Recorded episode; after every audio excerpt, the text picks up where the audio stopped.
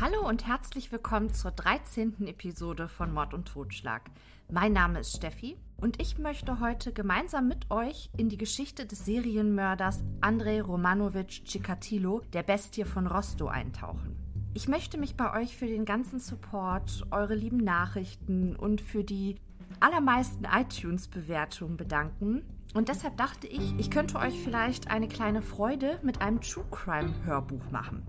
Mike Vogler ist Sachbuchautor und hat sich ausgiebig mit der Geschichte von Andrei Chikatilo beschäftigt und eben auch dieses Buch verfasst. Und das hat mir so gut gefallen, dass ich Kontakt mit Mike Vogler aufgenommen habe und gefragt habe, ob ich euch sein Buch als Dank vorlesen darf. Und ich habe mich sehr gefreut, dass er gleich sein Okay gegeben hat. Und auch Ihnen, Mike Vogler, möchte ich noch mein ganz großes Dankeschön dafür aussprechen.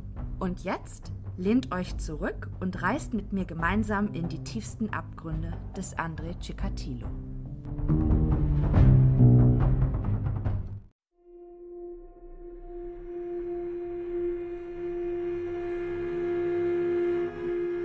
True Crime. Wahre Verbrechen. André Ciccatilo. Die Bestie von Rostow. Geschrieben von Mike Vogler. Wir schreiben den 14. April 1992. Die Uhr zeigt kurz vor 10 Uhr morgens. Doch der Verhandlungssaal Nummer 1 im Bezirksgericht von Rostow ist schon zum Bersten gefüllt. Die Meute der Journalisten ist größer als üblich. Die Fotografen drängeln sich um die besten Plätze. Einige machen schon Fotos von dem leeren Käfig, in welchem später der Angeklagte dem Prozess folgen wird. So manch einer der Prozessbesucher überlegt sich, ob der Käfig den Angeklagten vor den Zuschauern schützen soll oder umgekehrt. Die Mehrzahl der Menschen im Zuschauerraum sind einfache Leute. Arbeiter, Bauern, ältere Frauen mit Kopftüchern, die still vor sich hin weinen. Man sieht einige Akademiker, zudem auch ernst dreinblickende Männer in billigen Anzügen, welche auf den ersten Blick als Staatsbedienstete zu erkennen sind. Die meisten Gesichter sind von jahrelangem Gram gezeichnet.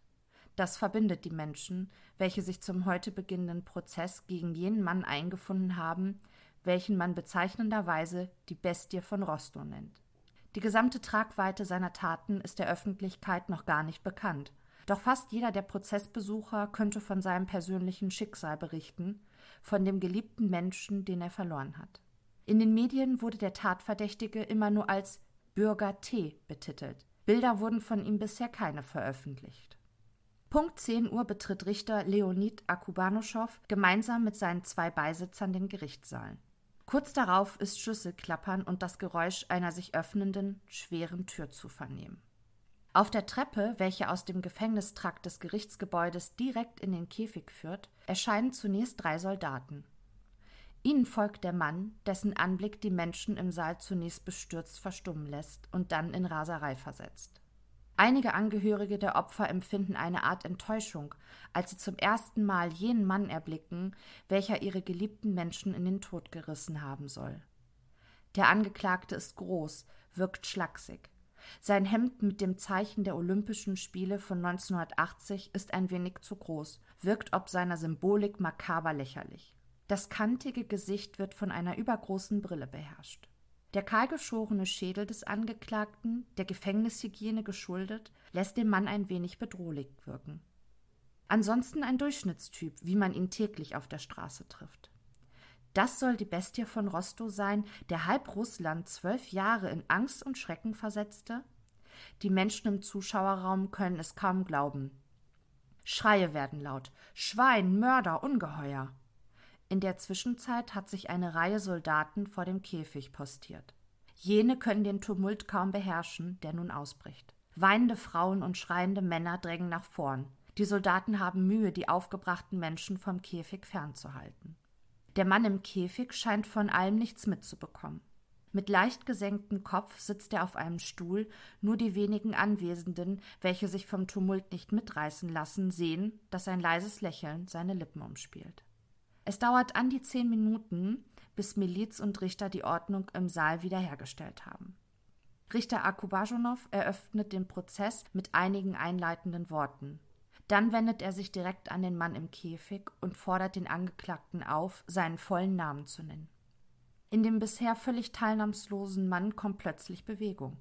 Er springt auf, nimmt eine lächerlich militärisch anmutende Haltung an und sagt mit lauter Stimme Mein Name ist Andrei Romanowitsch Chikatilo. Rückblende. Zwölf Jahre zuvor.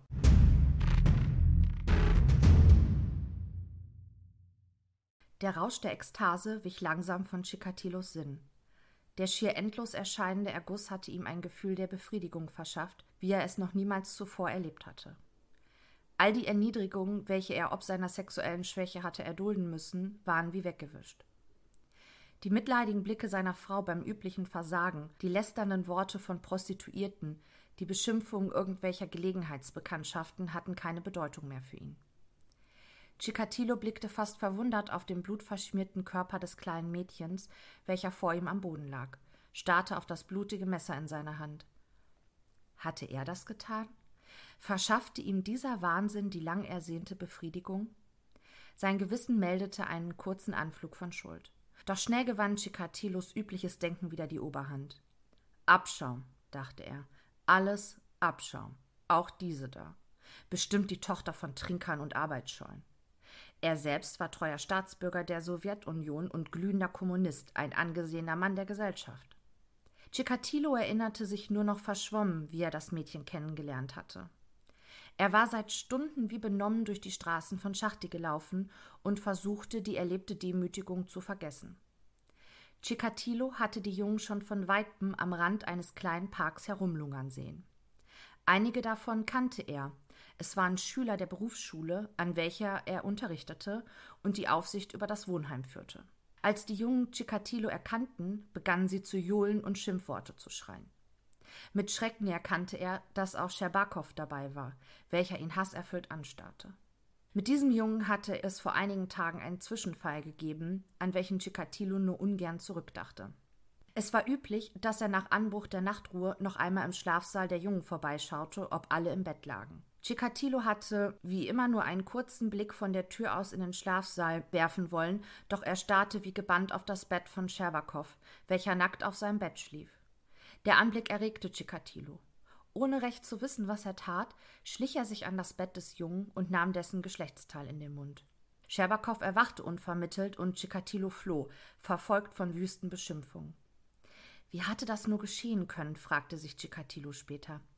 Junge Mädchen hatten ihn schon immer erregt, aber Knaben? Nein, das konnte nicht sein. Er war doch nicht schwul.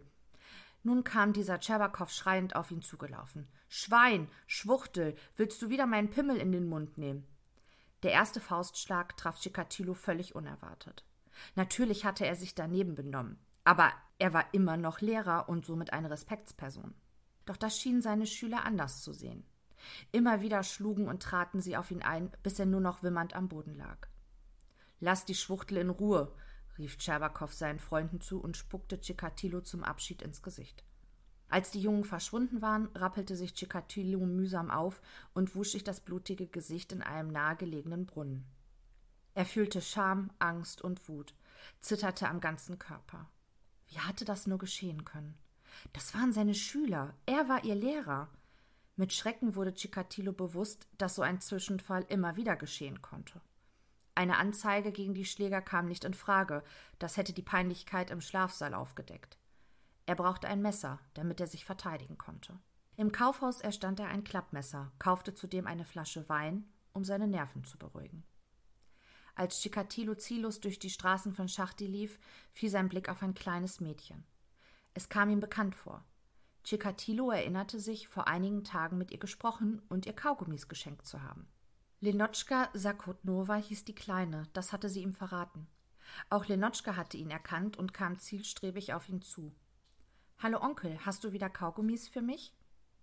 Die Zeugin Svetlana Gorinkova berichtete der Polizei, dass sie am 22. Dezember 1978 gegen 18 Uhr am Straßenbahnhof einen Mann mittleren Alters gesehen hatte, der ein etwa zehnjähriges Mädchen ansprach. Auf die Zeugin wirkte die Szenerie irgendwie bedrohlich, denn der Mann sprach eindringlich auf das Kind ein, welches mehrfach den Kopf schüttelte. Der Mann selbst war eher unscheinbar, mittelgroß, mit Mantel und Ziegenfellmütze bekleidet. In einem Einkaufsnetz trug er eine Flasche Wein.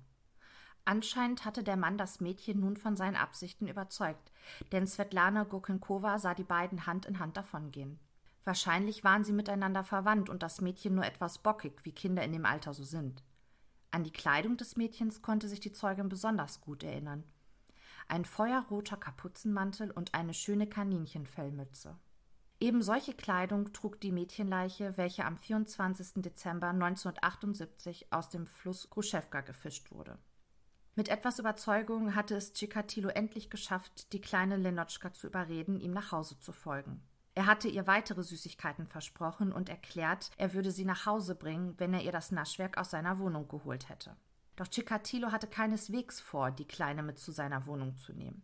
Er hatte vor einiger Zeit in einem ärmeren Viertel von Schachti eine Hütte angemietet, welche er seine Datscha nannte. In dieser Behausung hatte er sich mit Prostituierten und herumlungernden Trinkerinnen getroffen, um seine sexuellen Fantasien auszuleben. Wie zu Hause im ehelichen Bett hatte er auch mit diesen Frauen nicht viel zustande gebracht. Doch die kleine Lenotschka hatte ihn erregt. Vielleicht ließ sie sich als Dank für die Süßigkeiten ein wenig streicheln und er konnte sich so Befriedigung verschaffen. Der lange Weg und die dunkle Gasse mit der schäbigen Hütte, zu welcher sie der Onkel geführt hatte, beunruhigte Lenotschka, doch die Aussicht auf Süßigkeiten ließ sie Chikatilo folgen. In der Hütte sollte das Mädchen alles andere als Naschwerk erwarten. Kaum, dass er die Tür geschlossen hatte, verwandelte sich der nette Onkel in eine reißende Bestie. Auf dem Weg zu seiner Hütte hatte Chikatilo seine sexuelle Gier kaum noch bezähmen können. Unvermittelt stürzte er sich auf das zu Tode erschrockene Mädchen und warf es zu Boden. Mit einer Hand hielt er der schreienden Lenotschka den Mund zu, mit der anderen zerrte er ihr die Kleider vom Leib. Chikatilo war vor Gier wie von Sinnen, ließ seine Hose herunter und zwängte sich zwischen die Beine des strampelnden Mädchens. Doch wie so oft versagte sein Körper. Obwohl er über die Maßen erregt war, stellte sich keine Erektion ein. Plötzlich hielt Chikatilo das Messer in der Hand und stach immer wieder auf die unglückliche Lenotschka ein. Sekunden später hatte er einen Samenerguss. Nachdem der sexuelle Rausch und der kurze Anflug von Schuld verflogen waren, sah sich Chikatilo mit dem Problem konfrontiert, eine Leiche in seiner Hütte zu haben, welche ungesehen verschwinden musste. Chikatilo geriet in Panik. Hatte ihn jemand mit dem Mädchen die Hütte betreten sehen oder die Schreie des Kindes gehört? Mit zitternden Händen streifte er dem Leichnam die Kleider über, welche er dem Mädchen erst vor Minuten vom Leib gerissen hatte. Im Schutze der Dunkelheit schlich sich Chikatilo aus der Hütte und strebte dem nahegelegenen Fluss Krutschewka zu. Den Leichnam hatte er wie ein Bündel Lumpen unter den Arm geklemmt. Bis zum Flussufer waren es nur annähernd 150 Meter, doch Chikatilo brach vor Angst der Schweiß aus allen Poren. Wenn nun jemand auf die Straße trat und ihn mit der Leiche sah? Doch zu seiner Erleichterung war es in der Mischowoi-Gasse stockdunkel und die Bewohner des ärmlichen Viertels saßen wohl schon betrunken in ihren schäbigen Wohnungen. Unbemerkt ließ Chikatilo die leblose Lenotschka ins Wasser gleiten und machte sich davon. Eine Stunde später saß er mit seiner Familie am Küchentisch und aß zu Abend, als sei nichts geschehen. Der Anfang war gemacht. Am Ende sollten 53 Menschen den Tod finden, um Chikatilos sexuelle Gier zu befriedigen. Zwölf Jahre mordete er ungeschoren und kannte kein Mitleid mit seinen Opfern. Wie konnte ein Mann so unbarmherzig morden und gleichzeitig sein bürgerliches Leben führen? Welche Umstände hatten Chikatilo zum Monster werden lassen? Um diese Frage beantworten zu können, müssen wir bis in seine Kindheit zurückkehren.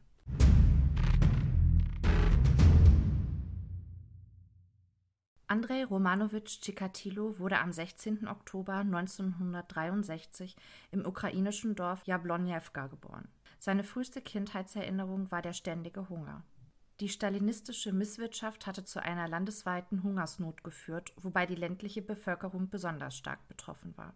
Die Bauern mussten aus staatlicher Anordnung hin in landwirtschaftlichen Großbetrieben, sogenannten Kolchosen, arbeiten und bekamen für ihre Arbeit nur eine lächerliche Entlohnung.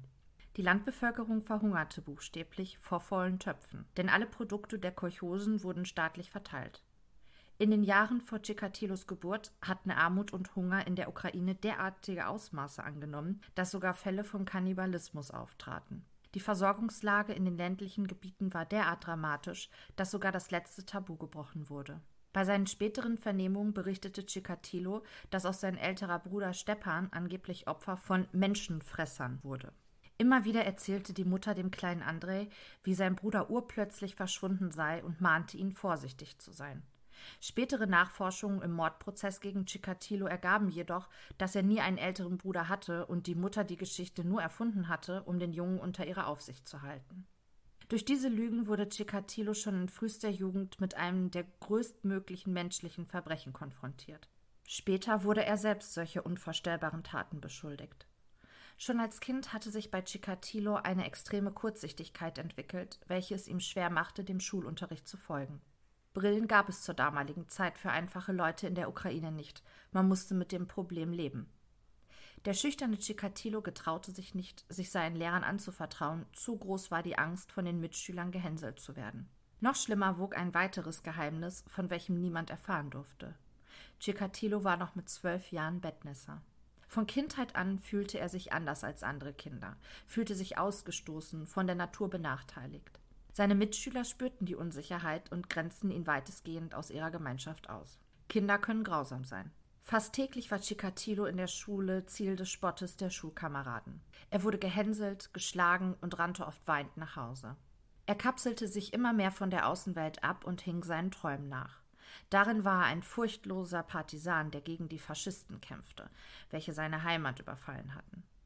Sein Vater hatte im Krieg gekämpft, auf ihn war Chikatilo stolz, er fand Heldentaten, welche sein vermeintlich heroischer Vater begangen hatte. Die Wirklichkeit sah ganz anders aus.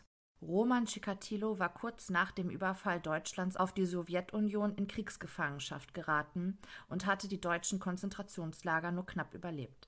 Nach der Rückkehr ins heimatliche Jablonjewka wurde er als Verräter beschimpft. Nach stalinistischer Doktrin war ein Rotarmist, der nicht für die heldenhafte Sache der Sowjetunion gefallen war, sondern sich dem Feind ergeben hatte, ein Landesverräter. Für Chikatilo zerbrach eine Welt. Der verehrte Vater war nun ein Verbrecher und wurde für zehn Jahre ins Straflager nach Sibirien geschickt. Um die Schmach wieder wettzumachen, welche auch auf ihn fiel, schwor sich Chikatilo, ein guter Kommunist zu werden. Er las die Werke von Marx, Engels und Lenin und kannte die Namen der Führer der kommunistischen Partei jeder sowjetischen Teilrepublik auswendig. Mit der Pubertät veränderte sich Chikatilos Verhältnis zu den anderen Jugendlichen. Er war zu einem großen, gut gebauten jungen Mann herangewachsen, trug nun den Spitznamen Andrei der Starke, da er aus allen Raufereien als Sieger hervorging. Er saß nun im Klassenzimmer in der ersten Reihe, um seine Kurzsichtigkeit zu kompensieren und galt bei den Lehrern als guter Schüler. Auch das weibliche Geschlecht zeigte zunehmend Interesse an Chikatilo, was zu neuen Problemen für den jungen Mann führte. Mädchen gegenüber war Chikatilo extrem schüchtern, sobald ihn eines ansprach, wurde er rot und brachte kein Wort heraus. Mit Neid beobachtete er seine Schulkameraden, welche ungezwungen mit ihren Mädchen umgingen, sie in aller Öffentlichkeit umarmten und küssten. Um aus der Not eine Tugend zu machen, schwor sich Chikatilo bis zur Hochzeit keusch zu bleiben. Bevor er seine Jugend mit sexuellen Eskapaden vergeudete, wollte er sich lieber seiner Ausbildung widmen und ein guter Kommunist werden. In seinen kühnsten Tagträumen sah er sich schon als späteren Staatschef der Sowjetunion. Chikatilos erstes Nahziel war die Moskauer Staatsuniversität. Dort wollte er Jura studieren. Durch seine überdurchschnittlich guten Leistungen in der Schule und sein politisches Engagement sahen seine Lehrer Chikatilo als idealen Kandidaten für die Universität in Moskau. Er reiste zu den Aufnahmeprüfungen in die Hauptstadt und meisterte die Tests mit Bravour. Einige Zeit später erhielt er dennoch eine Absage aus Moskau. Andere Bewerber hätten in den Tests besser abgeschnitten als er, und die Plätze für das Jurastudium seien nun mal begrenzt, hieß es lapidar im Ablehnungsschreiben. Für Chikatilo stand es jedoch fest, dass die für stalinistische Verhältnisse unrühmliche Vergangenheit seines Vaters die Ursache für die Ablehnung war. Sein Vater war ein Landesverräter und er musste dafür büßen. Wieder war er ausgegrenzt und abgelehnt worden. Da Chikatilo eine akademische Laufbahn verweigert blieb, absolvierte er eine Berufsausbildung zum Nachrichtentechniker in Arktika. In jener Zeit hatte er auch die erste Beziehung zu einer Frau. Seine Schwester stellte ihm ihre 17-jährige Freundin Tatjana Narischna vor. Dem damals 19-jährigen Chikatilo gefiel das eher unscheinbare, schüchterne Mädchen. In ihrer Gegenwart fühlte er sich weniger unwohl als bei den meisten Mädchen seines Alters, welche unverhohlen auf sexuelle Abenteuer aus waren. Aber auch die schüchterne Tatjana war neugierig auf die Liebe und das junge Paar versuchte zweimal miteinander zu schlafen. Beide Male versagte Chikatilo, was ihm furchtbar peinlich war. Das liebevolle junge Mädchen machte ihm zwar keine Vorwürfe, doch um sich weitere Peinlichkeiten zu ersparen, beendete Chikatilo die Freundschaft nach nur anderthalb Monaten. Nach Abschluss seiner Berufsausbildung im Jahr 1955 wurde Chikatilo vom Kommunistischen Jugendverband auf eine Großbaustelle im weit entfernten Nischni Tagil im Ural geschickt. Die Arbeit war hart, doch auf seine Vorgesetzten machte Chikatilo einen guten Eindruck. Er war fleißig, ging neue Aufgaben entschlossen und scharfsinnig an, ließ sich von auftretenden Problemen nicht beirren. Andere Probleme setzten Chikatilo mehr zu. Seine Kolleginnen zeigten verstärktes Interesse an dem Neuankömmling in Nischni Tagil. Mit einigen der jungen Damen ging Chikatilo aus und versuchte sich erneut erfolglos als Liebhaber. Obwohl er die gleichen sexuellen Bedürfnisse wie jeder Mann in seinem Alter hatte, versagte Chikatilo im entscheidenden Moment. Er brachte keine Erektion zustande, wofür er von den schon erfahrenen Frauen verspottet wurde. Schnell sprach sich herum, dass Chikatilo ein Schlappschwanz sei. Nun nützten ihm seine guten Leistungen bei der Arbeit nichts mehr. Wieder war er das Ziel von Hohn und Spott, wie schon immer in seinem noch jungen Leben. Nach zwei Jahren in Nischni Tagil erhielt Chikatilo die Einberufung zum Wehrdienst. Dort erfuhr Chikatilo zum ersten Mal im Leben Anerkennung. Er wurde als Nachrichtentechniker in der Ostberliner KGB-Zentrale eingesetzt. Was für eine Ehre für den einfachen Jungen aus Jablonjewka. Er musste seine dreijährige Dienstzeit nicht auf einem x-beliebigen Stützpunkt in der Sowjetunion absolvieren. Nein, er wurde ins befreundete sozialistische Ausland abkommandiert und dann noch zum allmächtigen KGB. Aus jener Zeit stammen auch die Gerüchte, dass Chikatilos Untaten jahrelang vom sowjetischen Geheimdienst gedeckt wurden, dessen inoffizieller Mitarbeiter er gewesen sein soll. Während seiner Militärzeit trat Chikatilo auch in die kommunistische Partei ein. Die Genossen nahmen den eifrigen jungen Kommunisten begeistert in ihre Reihen auf. 25 Jahre später sollte er mit Schimpf und Schande aus der Partei gejagt werden. Nach dem Ende seiner Militärzeit kehrte Chikatilo zunächst in sein Heimatdorf zurück, fand jedoch wenig später eine Arbeit in Rodionova Nesvetaiskaya. Dort begann Chikatilos Leidensweg aufs Neue. Unter den Arbeitskollegen waren Frauen und Sex das vorherrschende Gesprächsthema. Die Männer prahlten und wetteiferten mit ihren Eroberungen. Der gehemmte Chikatilo fühlte sich bei solcher Art Unterhaltung wie üblich unwohl, was ihm zunächst nur den vergleichsweise freundlichen Spott der Kollegen eintrug bis zu jedem verhängnisvollen Tag, als einer der Arbeiter in der Mittagspause detailliert von einem amorösen Abenteuer erzählte. Die Geschichten hatten Chikatilo ungemein erregt, so dass dieser schnell im nahegelegenen Wald verschwand. Die Kollegen witzelten über Chikatilos vermeintliches Vorhaben und der Brigadier schlich ihm hinterher. Richtig vermutet stand Chikatilo hinter einem Baum und onanierte. Prustend vor Lachen kehrte der Brigadier zu seinen Leuten zurück und erzählte den Männern von Chikatilos peinlichem Auftritt. Von diesem Tag war es mit dem harmlosen Spott der Kollegen vorbei. Chikatilo war nun nur noch der Wichser und wurde täglich verhöhnt. Kurz darauf kündigte er. Schon wieder war Chikatilo weiter in Selbstzweifel und Isolierung getrieben worden. Chikatilo wohnte zeitweilig immer wieder bei seiner Schwester Tanja. Jene sorgte sich um ihren introvertierten Bruder, welcher zusehends schlechter mit der Umwelt klarkam. Eine Frau für Andrei, das schien die beste Lösung zu sein. Über eine Freundin lernte Tanja die 24-jährige Fenja aus der Nachbarstadt Novocherkasch kennen. Die junge Frau schien wie geschaffen für Chikatilo. Groß gewachsen und von angenehmem Äußeren erweckte sie den Eindruck von Zuverlässigkeit und Tüchtigkeit. Solch eine Frau würde ihrem Bruder guttun, das wusste Tanja. Fenja war keine überdurchschnittliche Schönheit, was den eh schon schüchternen Chikatilo noch mehr verschreckt hätte. Bei einem zwanglosen Gespräch fand Tanja heraus, dass Fenja alleinstehend war und einen Mann suchte. Ein erstes Treffen wurde organisiert, welches wie erwartet von Chikatilos Schüchternheit überschattet wurde. Da er seiner Schwester jedoch anvertraute, dass ihm Fenja sehr gefiel, drängte Tanja auf weitere Treffen, welche dann auch vielversprechender verliefen. Fenja fand den unglaublich schüchternen Chikatilo zunächst wenig anziehend, doch als seine anfänglichen Hemmungen zu schwinden begannen, imponierte er der jungen Frau. Chikatilo war sehr höflich zu ihr, sah gut aus und trank kaum Alkohol, was ihn von den meisten Männern unterschied. Fenja fand es allerdings etwas ungewöhnlich, dass ihr Verehrer nie versuchte, sie zu küssen und auch sonst keine körperlichen Annäherungen suchte. Er schien wohl mit der körperlichen Liebe bis zur Ehe warten zu wollen, was ihn ebenfalls von ihren früheren Freunden unterschied. Im Jahr 1963 heiratete das Paar. In der Hochzeitsnacht musste Fenja mit Bedauern feststellen, dass es einen guten Grund für Chikatilos sexuelle Zurückhaltung gab. Ihr frisch angetrauter Ehemann war impotent. So sehr sich die junge Frau auch Mühe gab, ihren geliebten Mann mit erotischen Reizen zu erregen, es stellte sich bei Chikatilo keine Erektion ein. Fenja reagierte verständnisvoll auf Chikatilos Versagen, welcher sich aber von seiner Frau zurückzog. In den nächsten Wochen versuchte das Paar immer wieder miteinander zu schlafen, doch jedes Mal versagte Chikatilo. Obwohl er über die Maßen erregt war, funktionierte sein Geschlechtsorgan während des Liebesaktes nicht. Später sollte sich bei einer ärztlichen Untersuchung herausstellen, dass bei Chikatilo eine organische Störung vorlag, welche einen normalen Geschlechtsakt fast unmöglich machte. Nach Chikatilos Angaben während der späteren Verhöre hatte das Ehepaar in der Folgezeit mit einiger Mühe so etwas wie ein Sexualleben, wobei sich die Eheleute verschiedener Hilfspraktiken bedienten, auf welche an dieser Stelle aber nicht näher eingegangen werden soll. Immerhin gelang es Fenja Chikatilo, zwei gesunde Kinder auf die Welt zu bringen. Chikatilo sprach während der Verhöre davon, dass sich sein sexuelles Verlangen nach Fenja nach der Eheschließung schnell verflüchtigte und durch sexuelle Gewaltfantasien ersetzt wurde. Schon als Kind hatte er davon geträumt, ein Partisan zu sein, ein Kämpfer gegen alles Böse in der Welt. Er sah sich als eine Art Supermann, welcher sich in seiner Erwachsenenfantasie zu einem sexuellen Dominator entwickelte, welcher nach Belieben mit Frauen umging und ihnen seine Gier aufzwang. Wenn Chikatilo solchen Gedanken nachhing, hatte er keinerlei Probleme mit seiner Potenz. Im ehelichen Bett versagte er weiterhin regelmäßig. Nach außen hin wirkten die Chikatilos wie eine völlig normale Familie. Man war nicht reich, kam jedoch gut zurecht und auch die Kinder entwickelten sich prächtig. Hinter dem vermeintlichen Familienidyll sah es jedoch recht trübe aus. Fenja litt unter der fehlenden körperlichen Nähe ihres Mannes, welcher sich immer mehr von ihr zurückzog. Die junge Ehefrau tröstete sich damit, dass ihr Mann für die Familie sorgte, sie und die Kinder gut behandelte. Er war immer pünktlich zu Hause, ging fast nie in die Kneipe und war niemals betrunken. Das war zwar nicht das Leben, welches sich Fenja vorgestellt hatte, aber sie hätte es auch schlimmer treffen können. In der Zwischenzeit hatte sich Chikatilo beruflich neu orientiert.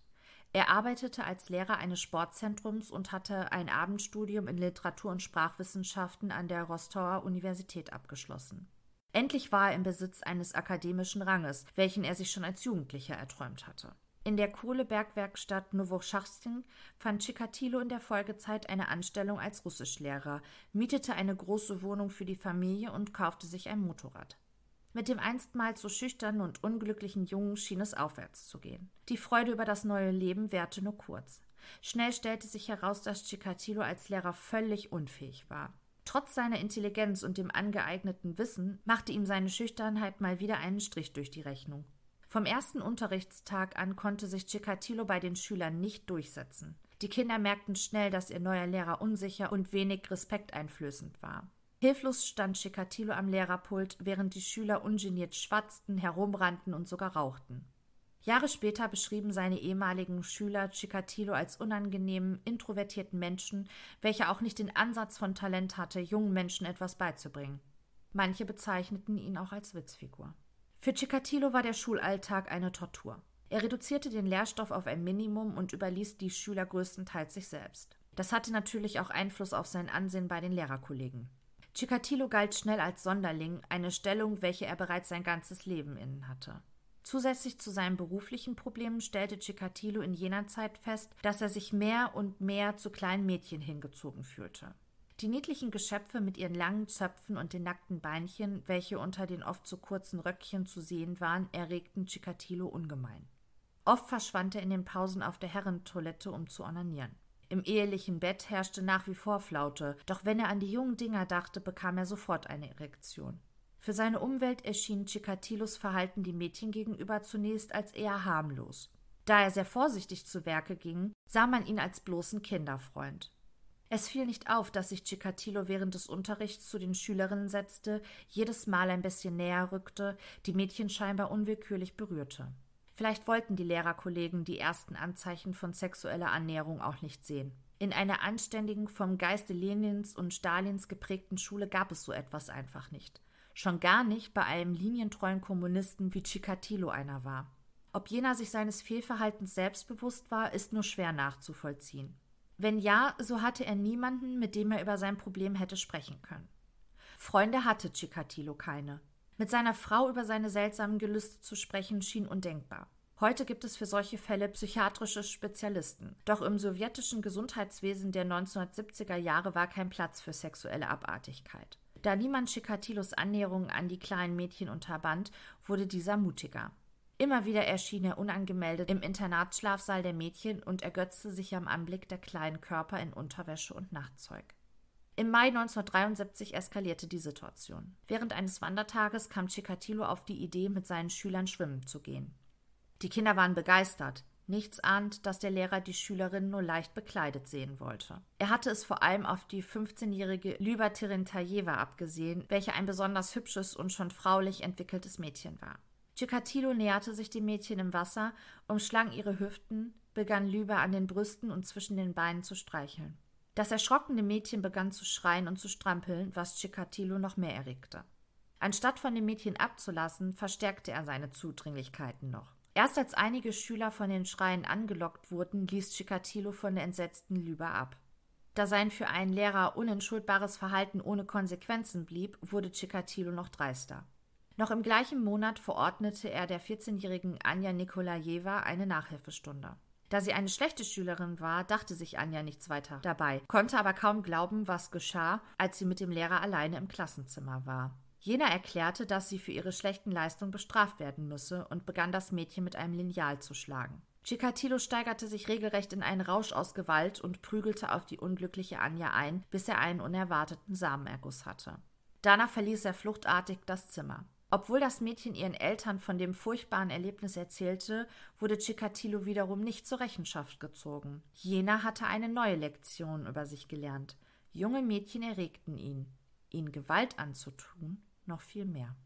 In der Folgezeit kam es immer wieder zu Belästigungen von Schülerinnen durch den aufdringlichen Lehrer, welche sich letztendlich auch im Lehrerkollektiv herumsprachen. Im Januar 1974 wurde Chikatilo zum Direktor zitiert, welcher ihm eindringlich nahelegte, die Schule zu verlassen. Von weiteren strafrechtlichen Verfolgungen wolle er dann absehen, wenn Chikatilo nur den Dienst quittierte. Jener reagierte sofort und reichte die gewünschte Kündigung ein. Der Direktor war zufrieden, verzichtete auf einen entsprechenden Vermerk in Chikatilos Personalakte. So war es für den Kinderfreund ein leichtes, schnell eine neue Anstellung in der Jugenderziehung zu erhalten. In der nahegelegenen Stadt Schachti gelang es Chikatilo, eine Stelle in einer Berufsschule zu finden. Zudem wurde seine Frau in dem angeschlossenen Internat als Herbergsmutter angestellt. Als Bonus erhielten die neuen Mitarbeiter noch eine großräumige Wohnung in Schachti. Das Ehepaar richtete sich an seiner neuen Wirkungsstätte ein. Chikatilo unterrichtete zunächst noch eine Weile, übernahm danach die Aufsicht über das Jugendwohnheim. Allerdings war er auch mit dieser Aufgabe mehr als überfordert. Die halbstarken Jugendlichen spürten Chikatilos Unsicherheit und ließen ihn bei jeder Gelegenheit spüren, dass sie keinerlei Respekt vor ihm hatten. Während seiner Dienstzeiten ging es im Wohnheim zu wie im Tollhaus. Die Jugendlichen tranken und rauchten ungeniert, ständig kam es zu Prügeleien. Bei seinen Arbeitskollegen war Chikatilo wie so oft unbeliebt und wurde weitestgehend gemieden.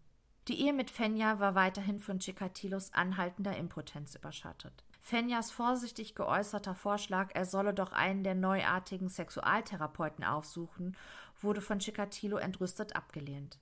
Wenn er schon im Bett nicht seinen Mann stehen konnte, wollte er doch den äußeren Schein wahren. Nach dem Umzug nach Schachti begann Chikatilo zunehmend ein Doppelleben zu führen. Er hatte ohne das Wissen seiner Frau eine Wohnhütte in einem armen Viertel am Stadtrand gekauft. Dorthin brachte er Prostituierte und andere Frauen, welche am Rande der Gesellschaft standen. Jene waren mit der Aussicht auf ein bisschen Geld oder Schnaps bereit, Chikatilos sexuelle Wünsche zu erfüllen, welche weit darüber hinausgingen, was seine Frau im ehelichen Bett getan hätte. Von welchen sexuellen Dämonen er zu jener Zeit besessen war, lässt sich angesichts des bereits beschriebenen Vorfalls im Jugendschlafsaal nur erahnen. Wenig später beging Chikatilo seinen ersten Mord.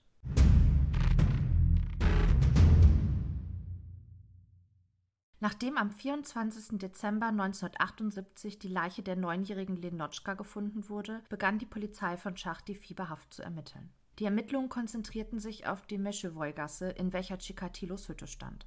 Die Blutflecken auf der Straße und die Aussagen der Nachbarn über den vielen Damenbesuch machten Chikatilo zu einem Verdächtigen. Mit Hilfe der Zeugin Svetlana Gorinkova hatte der Polizeizeichner ein Phantombild erstellt, auf welchem die Nachbarn zweifelsfrei Chikatilo erkannten. Auch dem Leiter der Berufsschule wurden die Zeichnungen gezeigt, in welcher dieser ebenfalls den Verdächtigen erkannte. Von der Polizei wurde eine Gegenüberstellung anberaumt, damit die Zeugen Chikatilo einwandfrei identifizieren. Erstaunlicherweise wurde jene Gegenüberstellung jedoch nicht durchgeführt. Weder die Zeugin Gorinkova noch der Schulleiter wurden noch einmal von der Polizei befragt. Obwohl Chikatilo dringend tatverdächtig schien, konzentrierten sich die Ermittlungen plötzlich auf einen anderen Bewohner der Meschewoy-Gasse. Die Beamten hatten herausgefunden, dass ein gewisser Alexander Krawtschenko im Alter von 17 Jahren ein Mädchen vergewaltigt und ermordet hatte, wofür er sechs Jahre in einem Jugendarbeitslager verbrachte. Ein vorbestrafter Sexualtäter, welcher zudem kaum 300 Meter vom Fundort der Leiche entfernt wohnte, kam den Behörden gerade recht. Die Beamten waren sich sicher, den Mörder der kleinen Lenotschka gefasst zu haben. Der Akademiker und Parteigenosse Chikatilo war wohl nur irrtümlich ins Visier der Ermittler geraten. Obwohl jener noch Monate nach der Tat in Angst vor polizeilicher Verfolgung lebte, wurde er nicht wieder von den Beamten behelligt. Die Polizei hatte ihren Sündenbock. Für den unschuldigen Alexander Krawtschenko sah es nicht gut aus. Auf Druck der Beamten widerrief seine Frau ein anfängliches Alibi, zudem wurden Blut- und Spermaspuren gefunden, welche zu dem Verdächtigen passten. Am 16. Februar 1979 gestand Alexander Krawtschenko den Mord an der kleinen Lenotschka. Mit welchen Mitteln die Polizei dieses Geständnis aus dem Mann herausholte, kann man sich lebhaft vorstellen. Die sowjetische Polizei war nicht zimperlich in der Wahl ihrer Mittel. Alexander Krawtschenko wurde am 5. Juli 1983 hingerichtet. Chikatilo, der eigentliche Mörder, hatte zu jener Zeit schon eine Spur des Grauens hinterlassen, welche die Menschen in und um Schachti vor Angst erstarren ließ. Nach seinem ersten Mord wartete Chikatilo jedoch erst einmal ab und hielt seine bürgerliche Fassade aufrecht. Er wusste nun, wie er seine volle sexuelle Befriedigung erlangen konnte, hatte die letzte Schranke der Menschlichkeit durchbrochen. Es beängstigte ihn jedoch, wie schnell er ins Visier der polizeilichen Ermittlungen geraten war. Es war ein Glücksfall für ihn gewesen, dass die Beamten sich auf den vorbestraften Alexander Krawtschenko konzentriert hatten. Würde jetzt ein ähnlicher Mord aufgedeckt, kämen die Beamten unweigerlich wieder auf den schon einmal verdächtigten Chikatilo.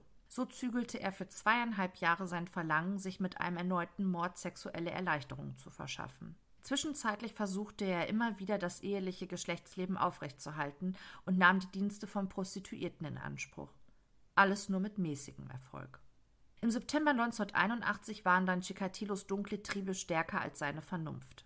Ein weiterer entscheidender Auslöser für die nun beginnende Mordserie war auch ein erneuter beruflicher Abstieg. Chikatilo war wiederholt auf der Mädchentoilette erwischt worden, wonach es massive Beschwerden von den Eltern gab.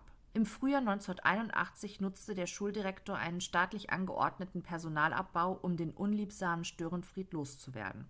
Wiederum gab es keinen Eintrag über sein unsittliches Verhalten in die Personalakte.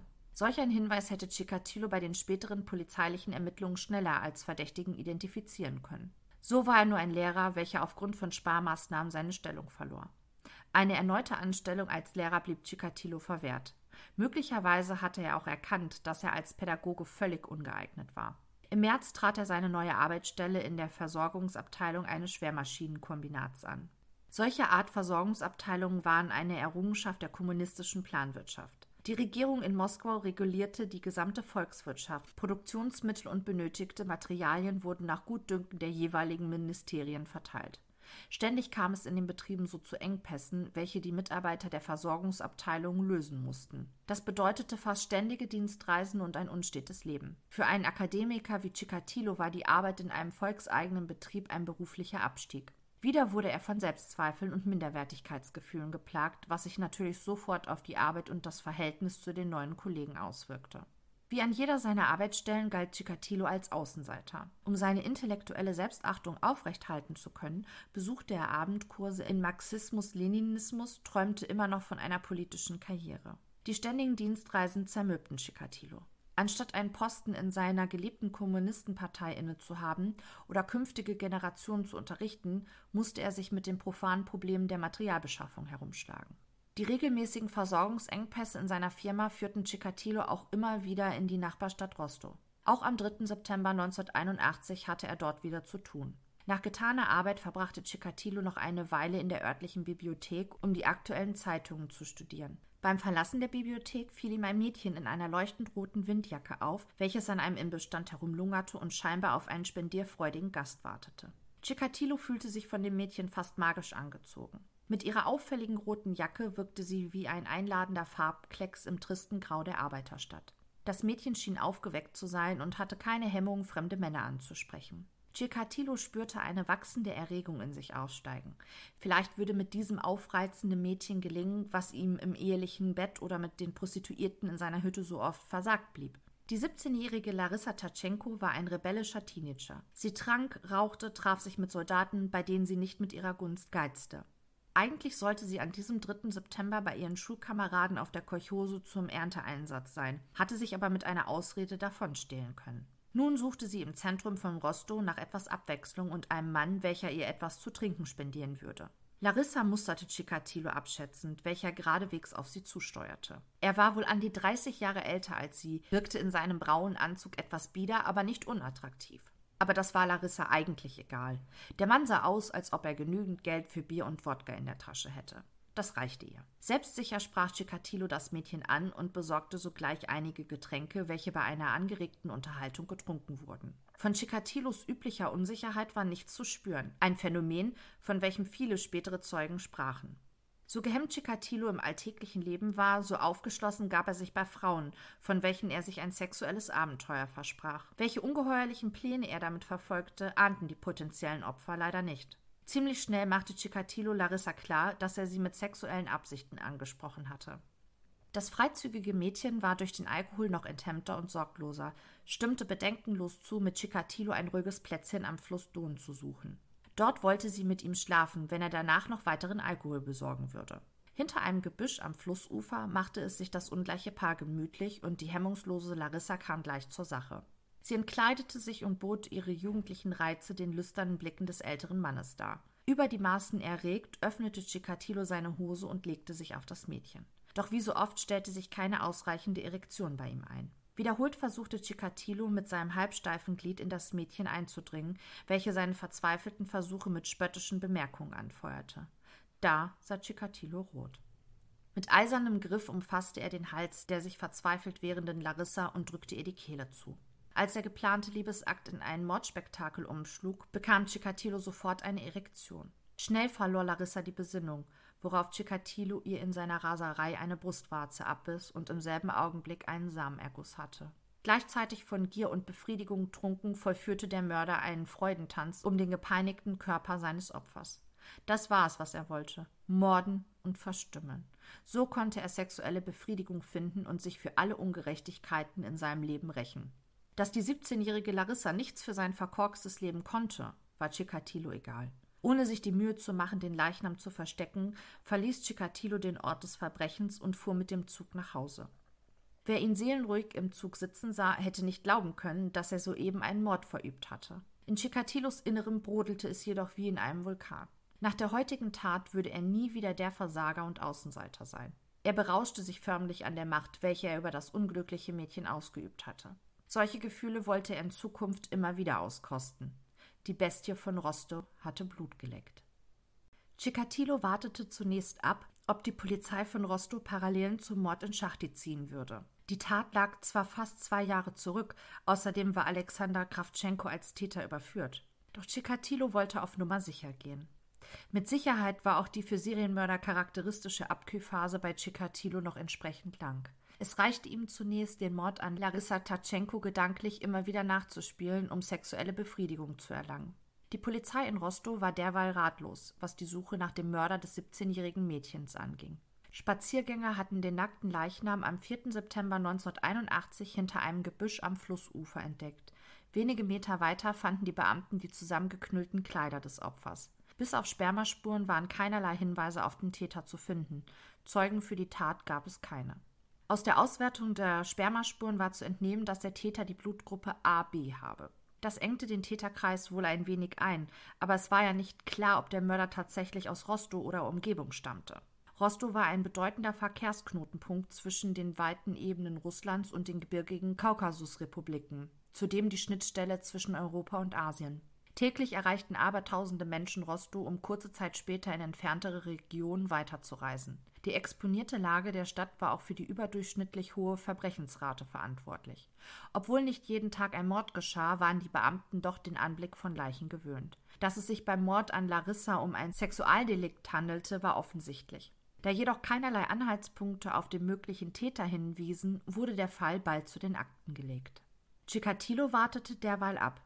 Er spielte weiterhin den treu sorgenden Familienvater, wenn auch das eheliche Sexualleben inzwischen vollständig zum Erliegen gekommen war. Seine Frau hatte sich damit abgefunden, sah in ihrem Mann nur noch den Ernährer der Familie. Chikatilo selbst war die fehlende Nähe zur Ehefrau inzwischen völlig egal.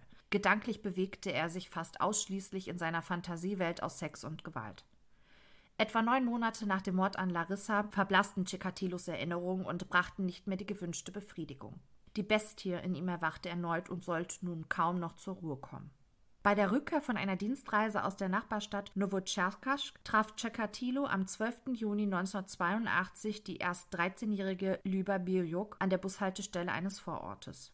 Das hübsche Mädchen in seinem kurzen Sommerkleid erregte sofort Chikatilos Aufmerksamkeit. Da keine unliebsamen Beobachter in der Nähe waren, wagte er das Kind anzusprechen. Er erzählte dem Mädchen, dass er Lehrer sei und ganz in der Nähe wohne. Er habe sein Auto um die Ecke geparkt und bot Lyba an, sie nach Hause zu fahren.